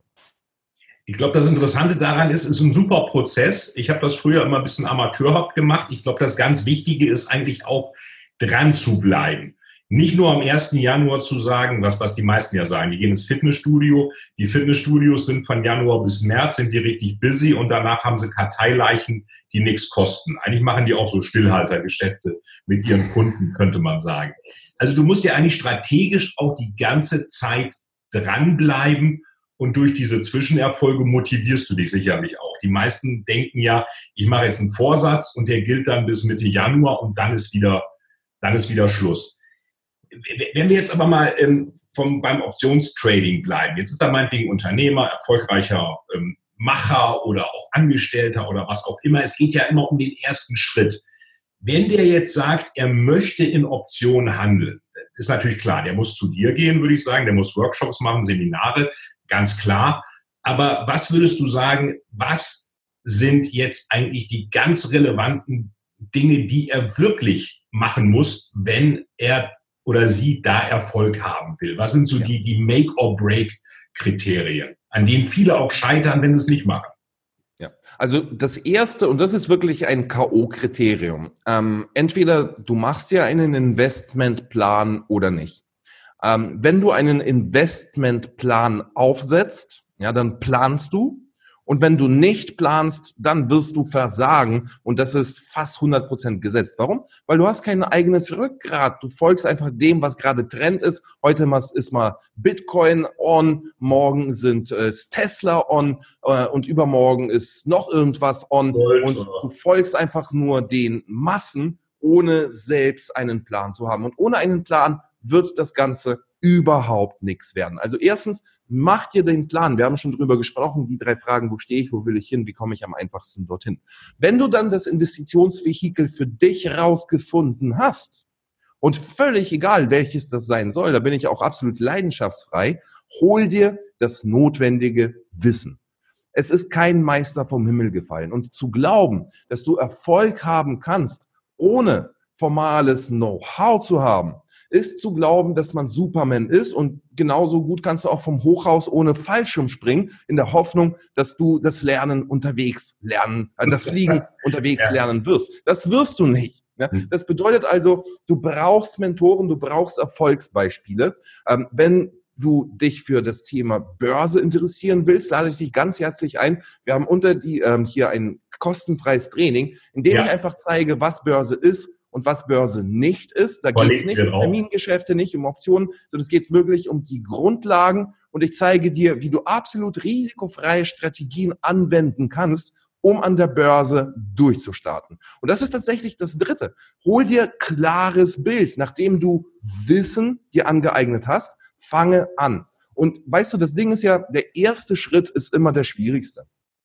Und genau deswegen sage ich, fange an mit einer einzigen Aktie. Weißt du, wenn du 20 oder 50 Euro in eine Aktie investierst, das ist das minimalste Risiko, was du machen kannst. Übrigens der große Vorteil gegenüber Immobilien. Ja, bei Immobilien müssen wir Zehntausende von Euros für mehrere Jahrzehnte anlegen. Hier an der Börse können wir unsere Investment stückeln. Wir können sagen, ich möchte 100, 10 oder 1000 Euro investieren oder von mir aus 10 Millionen. Wir können es für ein Zeitengagement machen, wie es uns passt. Wir können es kurzfristig machen oder langfristig. Und wir können es von überall in der Welt machen. Du brauchst nur eine Internetverbindung und dein Laptop. Das ist die ultimative Freiheit für mich persönlich. Aber das ist, wie gesagt, mein Weg und ich lade dich ein, wenn du darüber mehr wissen willst, informiere dich, ist absolut kostenfrei. Informationen bringen dich weiter. Aber hole dir das notwendige Wissen, mache deinen Führerschein, mache bitte nicht den Fehler, dass du dich in einen Ferrari setzt, auf die Autobahn gehst ohne zu wissen, wo die Bremse ist, weil das ist genau das, was die allermeisten Anleger machen. Wohlbemerkt auch mit Immobilien, wohlbemerkt auch mit Unternehmen. Weißt du, 90 Prozent aller Startups gehen pleite. Warum? Weil die Gründer sich nicht das notwendige Know-how aneignen. So einfach ist das. Und genau das betrifft dich, lieber Freund. Wenn du erfolgreich sein willst, dann brauchst du ein Vorbild, einen Mentor und natürlich auch das richtige Know-how wie packe ich das Ganze an? Ja, und dann fange an. Wie gesagt, der erste Schritt ist das Schwierigste. Fange an, ja, leg los. Wenn du dir die gesamte Infrastruktur aufgesetzt hast, also ein Depot eröffnet hast und eine Aktie dann in deiner Hand hältst, dann kannst du dir erstmal glücklich auf die Schulter kloppen und sagen, ich bin Aktionär. So, dann kannst du zu deinen Freunden gehen und sagen, ich bin Aktionär und mal die das Feedback bekommen, was die dann sagen werden. Ähm, du musst ihnen ja nicht sagen, dass du eine Aktie hast, aber der Punkt ist, du hast den gesamten Prozess bereits gemacht. Ja? Das heißt, ob du es mit einer oder mit einer Million machst, ist völlig ähm, irrelevant. Du hast erstmal die Erfahrung gesammelt, du weißt, wie, wie das Ganze geht und dann kannst du eine informierte, mündige Entscheidung treffen. Ich sage immer, bevor ich eine Entscheidung treffe, informiere ich mich und probiere das im Kleinen aus. Ja, ich gehe nicht sofort all in auf etwas, was ich nicht kenne, sondern ich schaue mir das Ganze an, schaue, ob das für mich und sage ich mal auch für mein Wohlbefinden, ob ich mich damit wohlfühlen fühle. Und dann ähm, kannst du durchstarten und das Ganze ausbauen und aufbauen. wie gesagt, ich habe allein im Training für dich zwei unterschiedliche Strategien vorbereitet, die absolut risikofrei sind, mit denen man quasi gar nicht verlieren kann. Ähm, das könnte ein Weg sein für einen Anfänger und das könnte tatsächlich auch ein Weg sein, um damit bessere Renditen zu bekommen als jeder Fonds und jede Bank. Also, liebe Leute, wir verlinken auf das Seminar. Guckt ihr das, guckt euch das an, guckt du dir das an, äh, lieber Zuhörer. Ganz wichtig, super Einführung in das Thema und ganz wichtig ist ja, du musst irgendwann einfach anfangen. Die erste Aktie kaufen, die erste Option kaufen. Es gibt wahrscheinlich auch viele, die wissen alles, die waren auf lauter Seminaren und, und traden immer noch in irgendeinem Demokonto rum, weil sie sich den Schritt eben nicht zutrauen, könnte ich mir vorstellen. Ja, das ist eine ganz, ganz böse Falle. Ähm, das nennt sich intellektuelles Wissen. Ähm, weißt du, es gibt zwei unterschiedliche Wissen. Es gibt einmal das intellektuelle Wissen, das ist hier oben. Äh, und dann gibt es das gelebte Wissen und das ist das, was wir an Erfahrungen gesammelt haben durch die Anwendung des intellektuellen Wissens. Ähm, ich kenne sehr, sehr viele Menschen, die nur, sage ich mal, den ersten Schritt gehen und von einem Training zum anderen Seminar, zum anderen Online-Programm, zum anderen etc., die sind in dieser Informationssammelflut. Klar, das, wir sind ja Sammler und Jäger und durch diese Informationssammeln haben wir das Gefühl, aktiv zu sein. Aber dieses Wissen alleine bringt absolut gar nichts, bis du nicht anfängst, das zu leben. Weißt du, wenn du jetzt äh, sagst, okay, ich muss ins Fitnessstudio, ja, ich muss Gewicht reduzieren und ich lese mir alle Bücher über Fitness an. Ich lese mir alle Erfolgsbiografien über Bodybuilder und alle, die erfolgreich sind. Ich schaue mir Schulungsvideos, aber ich gehe nicht den Schritt ins Fitnessstudio, nun, offensichtlicherweise wirst du nicht den Erfolg bekommen, nach dem du strebst. Das bedeutet also, in die Umsetzung zu gehen, dir das Know-how zu holen, dann rauszugehen und dann wirklich, der ähm, Arnold Schwarzenegger würde sagen, work your ass off. Mhm. Ja? Das heißt, arbeite wirklich, ähm, bis du dein Ziel bekommst, bis du wirklich das Ergebnis bekommst, was du haben willst. Schwarzenegger ist natürlich ein super Beispiel, weil er auch viele Sachen immer visualisiert hat. Er hat ja schon damals aufgeschrieben, was er alles erreichen will, dass er nach Hollywood will, dass er irgendwann in die Politik will und teilweise Jahrzehnte, bevor er diese Ziele erreicht hat. Wer ist denn, lieber André, dein großes Vorbild, Manager, Vorbild, Vorbild ansonsten, wenn du eine Person benennen solltest, die dich wirklich unheimlich stark beeinflusst hat?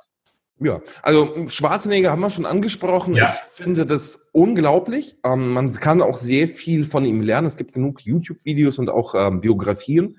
Ähm, denn er hat es wirklich entgegen allen, also alle Zeichen waren gegen ihn. Ja, Der war ein Auswandererkind, es war ein Strichen dagegen, der kam aus Österreich und er hatte einen Namen, den niemand aussprechen konnte, Schwarzenegger. Ja, ähm, trotzdem hat er es geschafft, äh, Mr. Universe zu werden, ich glaube fünf oder sechs Mal hintereinander. Ähm, und damit hat er, weißt du, die allermeisten Menschen würden ja an der Stelle sagen, das reicht. Ja, ich mache dann mir ein kleines Fitnessstudio auf oder eine Kette oder sowas in der Richtung. Nee, damit gibt er sich nicht zufrieden. Der setzt sich ein noch höheres Ziel, der sagt, ich möchte jetzt Schauspieler werden. Ja? Und Action Hero. Gut. Und alle sagen ihm, du hast einen Akzent. Du hast einen Namen, der niemand aussprechen kann. Und er sagt, nein, ich gehe diesen Weg und ich glaube an mich und ich werde das durchziehen. Nun, dann wird er zum Action Hero Nummer eins was sagt er sich? Oh, ich möchte Comedy-Star werden. Ja, dann macht er Comedy-Movies, ähm, Twins oder mhm. ähm, gibt es ja genug Filme von ja, ihm. Ja. Wenn er alles erreicht hat in Hollywood, weißt du, die allermeisten Hollywood-Stars geben sich damit zufrieden, ob das Clooney's oder, oder andere, ähm, die geben sich an der Stelle, sagen, genug. Ja. Nee, der Schwarzenegger sagt, ich gebe mir ein höheres Ziel. Du lebst nur, solange du strebst. Der sagt, ich werde jetzt Governor von, US, äh, von größten äh, Bundesstaat in USA als Auswanderer, ja. Und ich wette, der hätte auch gesagt Präsident, wenn er jetzt, sage ich mal, nicht das Problem hätte, dass er nicht in den USA geboren ist. Aber der hat alles erreicht und da sieht man auch sehr wichtig, wie wichtig das ist, sich Ziele zu setzen, eine Vision zu haben und etc. Und der zweite, der mich persönlich extrem beeinflusst hat und den ich auch wirklich jedem empfehlen kann, der sich mit dem Thema persönliche Finanzen auseinandersetzen will und erfolgreich sein will, ist Robert Kiyosaki. Ja, Robert Kiyosaki, vielleicht kennt man das Buch Rich Dad, Poor Dad ähm, ja. oder Cashflow Quadrant, der hat ja mehrere Bücher geschrieben. Ähm, der hat letztendlich wirklich die Wahrheit auf den Tisch gelegt. Und er hat wirklich sozusagen den Spiegel vorgehalten und gesagt, schau mal, das ist das Mindset der Armen, das ist das Mindset der Reichen. So machen es diejenigen, die vermögend werden. So machen es die, die nicht vermögend werden. Und das ist der Unterschied in deren Ansatzweise, in deren Systemen etc. etc. Ich glaube, Ähm, das war das erste Buch über Finanzen, die ich damals gelesen habe. Ich war kleiner Angestellter, ja, und ich war, es war mir überhaupt nicht denkbar, dass es möglich ist. Und nur durch, durch, durch diese Literatur hat sich meine Welt geöffnet und hat mir gezeigt, dass die allermeisten Menschen tatsächlich absolut falsch an die Sache rangehen. Lass mich dir ein einziges Beispiel bringen. Weißt du, wenn man sich normal, also ich sag's mal so, womit verbinden die allermeisten Menschen Reichtum? Und die allermeisten Menschen verbinden Reichtum mit einer Summe X auf dem Konto. Ja, man sagt so schön Millionär. Ja, also eine ja. Million auf dem Giro. Und wenn man sich wirklich anguckt, ähm, wie das Vermögen verteilt ist bei Menschen, die jetzt ein Vermögen haben unter einer Viertelmillion, nun, über 95 Prozent des Kapitals bei Menschen, die jetzt ein Kapital von einer Viertelmillion oder weniger haben, liegt auf dem Sparbuch oder als Bargeld. Und das ist das Mindset der Armen. Die wollen Geld anhäufen und anhorten. Ja? Nun, wir wissen alle, Papiergeld verliert an Wert. Inflation. Durch die Inflation wird die Kaufkraft immer geringer. Das heißt, Papiergeld ist kein Vermögenswert. Ja, der verliert permanent an Wert. Und wenn du jetzt das Ziel hast, möglichst viele Scheine unter deinem Kopfkissen zu haben, die an Wert verlieren, kann ich dir sagen, du bist in der besten Gesellschaft von allen Mittelschichtlern und von allen, die nicht auf den grünen Zweig kommen. Ein reicher Mensch hat das ganz andere Problem sobald er Geld auf seinem Konto hat, welche Fragestellung stellt er sich? Wie kann ich das so investieren, dass ich Kapitalerträge bekomme? Hm. Weißt du, der will gar nicht das Geld besitzen. Er will nicht diese Scheine, die an Wert verlieren. Er möchte Vermögenswerte besitzen, die ihm Cashflow generieren oder Kapitalerträge.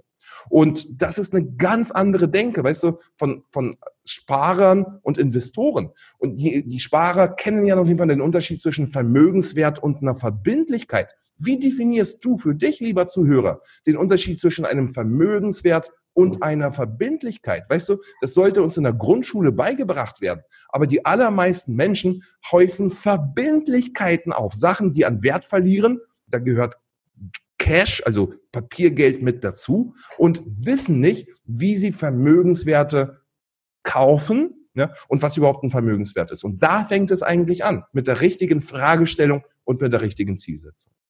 Genau genommen verwechseln die Leute ja auch oft Vermögenswerte und Verbindlichkeiten. Ein Auto, was an Wert verliert und kein Geld einbringt, wäre wahrscheinlich eher eine Verbindlichkeit. Eine Immobilie, die Mieterträge abwirft, eher ein Vermögenswert.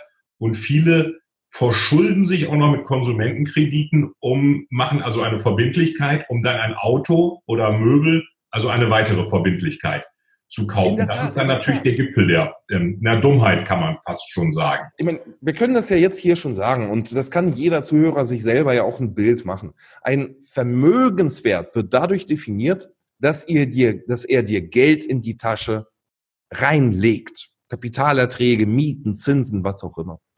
Eine Verbindlichkeit ist etwas, was dir Geld aus der Tasche zieht. Das heißt, es erhöht nicht dein Einkommen, sondern mindert das, dein Einkommen. Da gehören Autos mit dazu, da gehören ganz, ganz viele Sachen, in die die Mittelschicht investiert. Weißt du, ich habe neulich im, äh, in der Zeitschrift Kapital gelesen, dass das beste Investment sei in eine neue Küche. Jetzt überleg dir mal, nach dieser Definition ist eine neue Küche ein Vermögenswert oder eine Verbindlichkeit? Wird es dir Geld aus der Tasche ziehen? Wird es an Wert verlieren im Laufe der Zeit? Oder wird es an Wert gewinnen? Das wäre ein Vermögenswert. Und das wissen die allerwenigsten. Ich glaube, da ist auch System dahinter, weil wenn wir wüssten, dass unsere Aufgabe ist, wenn wir reich sein wollen oder wohlhabend, Vermögenswerte zu akkumulieren, dann würden wir unsere unsere Fragestellungen ganz anders machen, wir würden ganz andere Sachen kaufen und wir würden unser gesamtes Tun verändern. Und da könnte uns die Werbung nicht sozusagen reinquatschen, dass wir alles konsumieren sollen, denn das ist ja genau die Falle, in die die meisten Menschen reinlaufen. Ja? Hypotheken, äh, Konsumkredite, Autokredite ähm, und dann werden sie ähm, lebenslange Sklave ähm, des, des Kapitalgebers. Da hatten wir auch schon viel darüber gesprochen, dass das System ja teilweise das Ganze auch fördert. Dass ein Ausweg natürlich ist, ähm, das selber in die Hand zu nehmen, eigenes Mindset, Winning Mindset, Goal Setting. eigene Ziele auch mit Finanzzielen zu verbinden und nicht beides getrennt zu sehen, wie das in Deutschland gern passiert. Wir haben jetzt auch viel ähm, auch die Politik kritisiert, die Banken kritisiert. Wenn man jetzt sagen müsste, wenn, wenn, wenn, wenn du jetzt lieber André eingeladen wirst zu irgendeinem Finanzausschuss im Bundestag und die sagen, ja, wir haben jetzt verstanden, da muss ein bisschen was besser werden, was würdest du denen denn sagen? Was wäre denn mal vielleicht eine Maßnahme, die unsere Politik oder die Finanzindustrie oder beide jetzt erstmal als allerersten Schritt machen sollte, abgesehen davon, dass natürlich jeder für sich selbst auch sorgen muss und das in die Hand nehmen muss. Was könnte denn so ein erster Schritt sein, damit das mal ein bisschen besser wird? Nun, weißt du, ähm, interessanterweise haben in den alten Kulturen die Politiker oder die herrschende Klasse verstanden, dass ein wohlhabender Bürger vorteilhaft ist für die Regierung. Warum? Weil wenn du Geld besitzt, dann zahlst du gerne Steuern hm. und dann äh, gehst du nicht so oft äh, auf die Straße. Das heißt, du hast was zu verlieren. Ähm, unsere Gesellschaft hat sich insofern seit der industriellen Revolution entwickelt, dass wir immer mehr zu Arbeitnehmern erzogen wurden und nicht zu Unternehmern. Ähm, das ist nun, das ist so historisch gewachsen. Und das, was jetzt notwendig ist, ja, ich meine, die CDU spricht ja darüber, ähm, die private Altersförderung äh, zu fördern, aber wie machen die das? Das Erste und das Wichtigste ist die Aufklärung und das ist die Information. Einzig und alleine dadurch, dass du Bescheid weißt, was die Chancen und Risiken zum Beispiel von Börse oder anderen Investments sind, gibt dir die Möglichkeit, selbstständige, mündige, informierte Entscheidungen zu treffen. Und ich glaube, das ist das Wichtigste für uns als Investoren, als Sparer, als Menschen, die wohlhabend werden wollen im Alter. Mündige, informierte Entscheidungen zu treffen. Und wenn die Politik dazu was beisteuern kann, dann wird sie meine Mission unterstützen, weil ich habe mir das Ziel gesetzt, Menschen aufzuklären, Menschen zu informieren, Menschen aus dieser finanziellen Lage, aus dieser finanziellen Sklaverei quasi zu holen und ihnen den Weg aufzuzeigen, wie das geht. Und das sind ganz einfache Informationen, wie zum Beispiel genau das, was wir besprochen haben. Unterschied zwischen Vermögenswert und Verbindlichkeit, ja, finanzielle Planung, ähm, Grundlagen des, deiner Gesamtstrategie. Wenn wir diese Sachen an der Schule bekommen würden, dann würden alle Menschen reicher sein, mehr Steuern zahlen, weniger die Politik kritisieren. Und ich glaube, das wäre ein Vorteil aller. Hm? Und genau deswegen setze ich mich ja auch dafür ein, dass der Börsenhandel mehr publik wird und ähm, mehr sozusagen auch an Popularität bekommt. Und viele fragen mich, weißt du, ähm, viele fragen mich, wenn, wenn du jetzt gutes Geld verdienen kannst als Investor an der Börse, warum, warum machst du überhaupt diese Aufgabe? Warum informierst du die Leute? Warum tradest du nicht einfach still vor dich hin? Das wäre die ähm, Frage gewesen, genau. Könnte man ja sagen. Ja, tatsächlich, ja. Die ist doch finanziell. Ja, weil ich, ich sag's mal so, ich habe die wirklich schon sehr, sehr oft gehört und weißt du, das Ding ist, ähm, ich habe einen guten Freund, ähm, der wohnt auf Ibiza und der tradet seit, ich glaube, also wir haben uns vor zwölf Jahren in diesem Training in den USA kennengelernt und der ist diesen Weg gegangen, für sich selbst in seinen stillen Kämmerlein seine Kohle zu vermehren. Äh, der hat sich ein Anwesen auf Ibiza gekauft und er lebt da so ein bisschen den Playboy-Lifestyle. Ähm, ist sein Ding, weißt du? Und ich habe das auch mal ausprobiert. Ich habe da eine lange Zeit mit ihm zusammen verbracht. Wir haben uns gemeinsam getradet etc. etc. Ähm, und ich habe gesehen, das wird auf Dauer langweilig, nur um sich selbst zu sorgen. Weißt du, ich habe für mich einen anderen Weg gewählt. Als ich mit ihm mich ausgetauscht habe, habe ich verstanden, wie geil das ist, Gleichgesinnte zu haben. Und das ist genau mein Ding. Weißt du, ich wollte dann rausgehen und ich wollte Gleichgesinnte finden. Und wo ich keine Gleichgesinnten gefunden habe, habe ich verstanden, ich muss sie ausbilden, ja, ähm, damit dieses Wissen und auch diese Informationen den Menschen verfügbar werden. Und das ist genau das, was mir unglaublich Spaß macht. Weißt du, wenn ich sehe, wie Menschen sozusagen durch das, was ich tue, aufgehen, ne, von A nach B kommen und wirklich diese, dieser Funke in den Augen kommt, wie ich sehe, wie sie sich entwickeln und aus diesem mentalen Gefängnis ausbrechen. Ähm, ich, das ist so befriedigend, das ist, das ist mit keinem Geld dieser Welt zu, zu kaufen. Und man sagt so schön, finde deine Berufung, dann musst du nie wieder arbeiten. Und ich glaube, das ist genau das, was, was mich jeden Tag auch motiviert und antreibt. Und ich mache das wirklich aus der Leidenschaft gerne, weil ich glaube oder ich sehe ja auch, dass damit zum einen Erfolg, also wirklich Ergebnisse produziert werden können und zum zweiten, dass dieses Wissen bitte bitter nötig ist in unserer Gesellschaft. Wir alle haben mit Geld zu tun, jeder einzelne von uns. Und jeder einzelne von uns will wohlhabend oder vermögend werden ähm, trotzdem kommen die allerwenigsten dahin. Warum? Weil das Wissen fehlt, wie man diesen Weg geht. Und genau das würde ich der Politik empfehlen. Und übrigens auch dir, weißt du, verlass dich bitte nicht auf die Politik, ähm, dass sie das tun, was für dich besser ist. Ich glaube, die werden das tun, was für die besser ist. Ja. Du bist derjenige, der verantwortlich ist. Und du bist ein freier Mensch. Wir leben in einer freien Gesellschaft, anders als in anderen Ländern. Hast du die Möglichkeit, all die Informationen zu holen all die Fragen zu stellen. Und dafür brauchst du nur eins, nämlich jemanden, der dich so ein bisschen anstöpst und ein paar Fragen stellt. Und diese Rolle nehme ich so oft ein ja, und stelle so die Fragen, die eigentlich das Denkprozess anstoßen und sehe, dass man damit wirklich das Allermeiste erreicht, indem man aufzeigt, dass es einfach andere Alternativen gibt. Und dann gibt es keinen Neid, dann gibt es auch kein Maulen, dann ist auch niemand, sage ich mal, ärgerlich über die Regierung, sondern die sagen, ich habe die Möglichkeiten mein Leben und meine Situation selbst zu verbessern. Das ist meine Aufgabe als Individuum. Und genau dieser Weg ist für mich offen und da kann keiner was dagegen machen, weder die Politiker noch die Finanzindustrie noch sonst irgendjemand, der versucht, uns nur die Sicht zu vernehmen. So, lieber André, man, man sieht, du brennst wirklich dafür. Es reicht dir nicht nur an den Märkten erfolgreich zu sein. Du willst wirklich, dass andere da auch erfolgreich sind. Deswegen schau dir, lieber Zuhörer, das Video auch unten an und komme einfach, du hast eben gesagt, Maulen, sagst ja mal, kommt von Maul. Also ich ja. lege mich auf, Handeln kommt von, wie sagst du immer?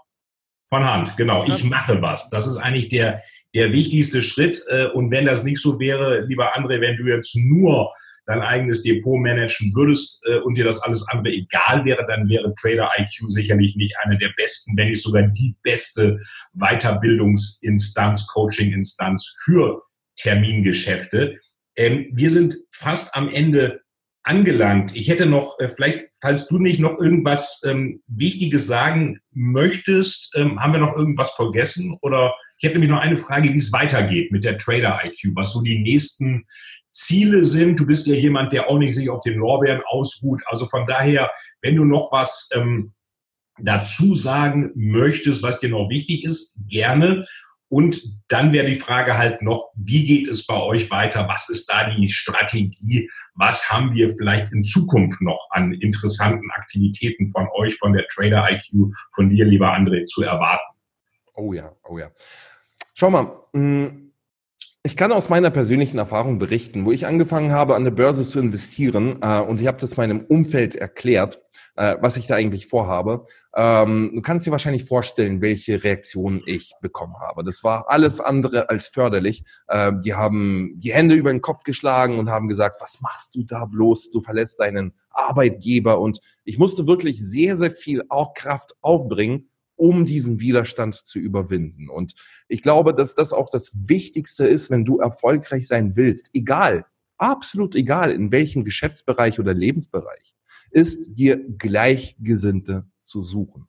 Weißt du, ich habe die Trader IQ deswegen gegründet, weil ich eine Armee von Tradern ausbilden wollte und weil ich ein Netzwerk haben wollte, die die gleichen Ziele, die gleichen Vorstellungen und auch das gleiche Mindset haben, die mich dabei unterstützen und wo wir gemeinsam als Team mehr erreichen. Und ich glaube, das hat mich auch in den letzten Jahren sehr, sehr viel vorangetrieben. Und das ist auch meine Botschaft. Weißt du, geh raus, such dir Gleichgesinnte, such dir erfolgreiche Vorbilder. Ähm, und dann wirst du auch mit denen, die werden dich sozusagen mitziehen, die werden dich voranbringen. Und ja, das ist genau mein Ding bei der Trade IQ. Weißt du, ich baue eine Community von Aktionären und von Börsianern auf. Ähm, einer meiner Ziele ist wirklich die Aktienkultur in Deutschland zu fördern. Ich habe das Ziel, eine Million neue Aktionäre, die wirklich selbst für ihr Alter vorsorgen ja, und selbst, sage ich mal, auch ihr finanzielles, äh, finanzielle Situation in die Hand nehmen.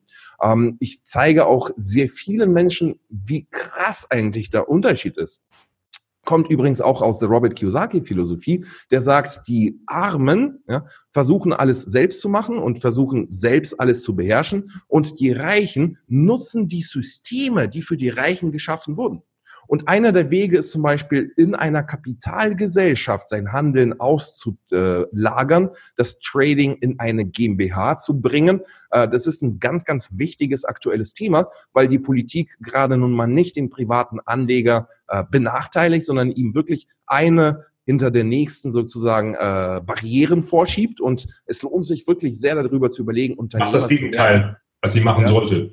Ne? Ähm, was ich auch mache, ist auch viel mit Persönlichkeitsentwicklung. Das heißt, ich helfe wirklich auch das richtige Mindset zu geben. Das Goal-Setting ist zum Beispiel eins der, der Ziele. Und das Ding ist, ähm, ich weiß, wo die große Reise hingeht. Ja, ich weiß, was ich haben will. Ich möchte ein Netzwerk von Unternehmern und Investoren ausbilden. Ähm, und das ist eine riesengroße Aufgabe. Und ich glaube, da kann man auch selbst dran wachsen. Und das Ding ist, wenn ich mich mit erfolgreichen Menschen umgebe, ähm, dann werde ich auch selbst erfolgreicher. Die fördern mich, die fordern mich. Und äh, genau das genieße ich an meinem Tun und an meinem Leben, dass ich wirklich von Menschen umgeben bin, die Macher sind, die machen und nicht von Opfern, die maulen. Und genau deswegen ist meine Botschaft, geh raus, nimm dein Leben in die Hand. Du bist der Regisseur deines Lebens und du bist für deine Resultate verantwortlich. Wenn du irgendjemand anders dafür ähm, haftbar machst, ja, dann gibst du die Verantwortung aus der Hand. Und ich sage dir, nimm sie an. Du bist der Schöpfer deines Lebens.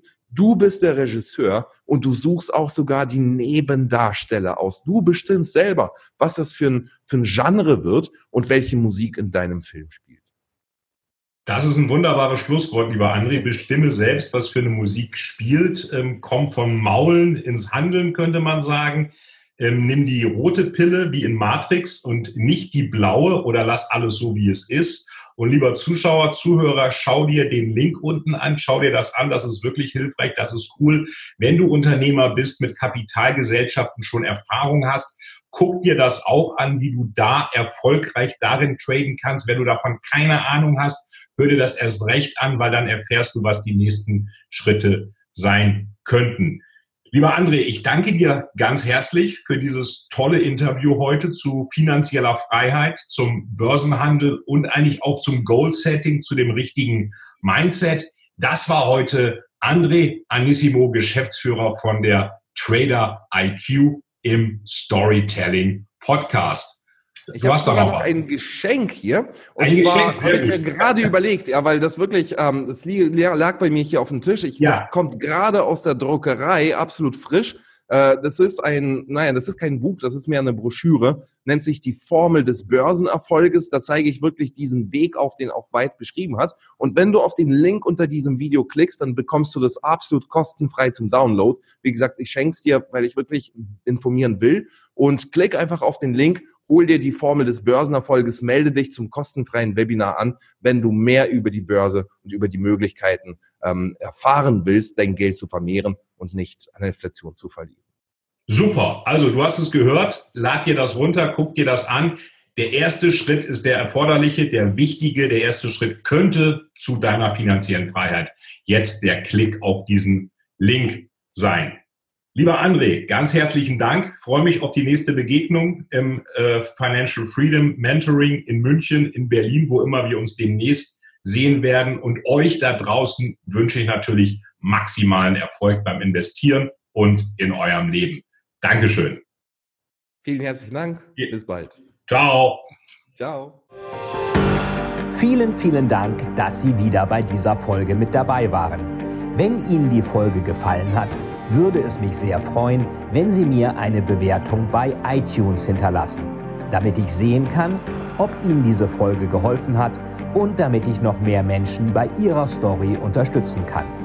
Jetzt wünsche ich Ihnen noch einen erfolgreichen Tag und wir hören uns beim nächsten Mal. Ihr Veit Etzold.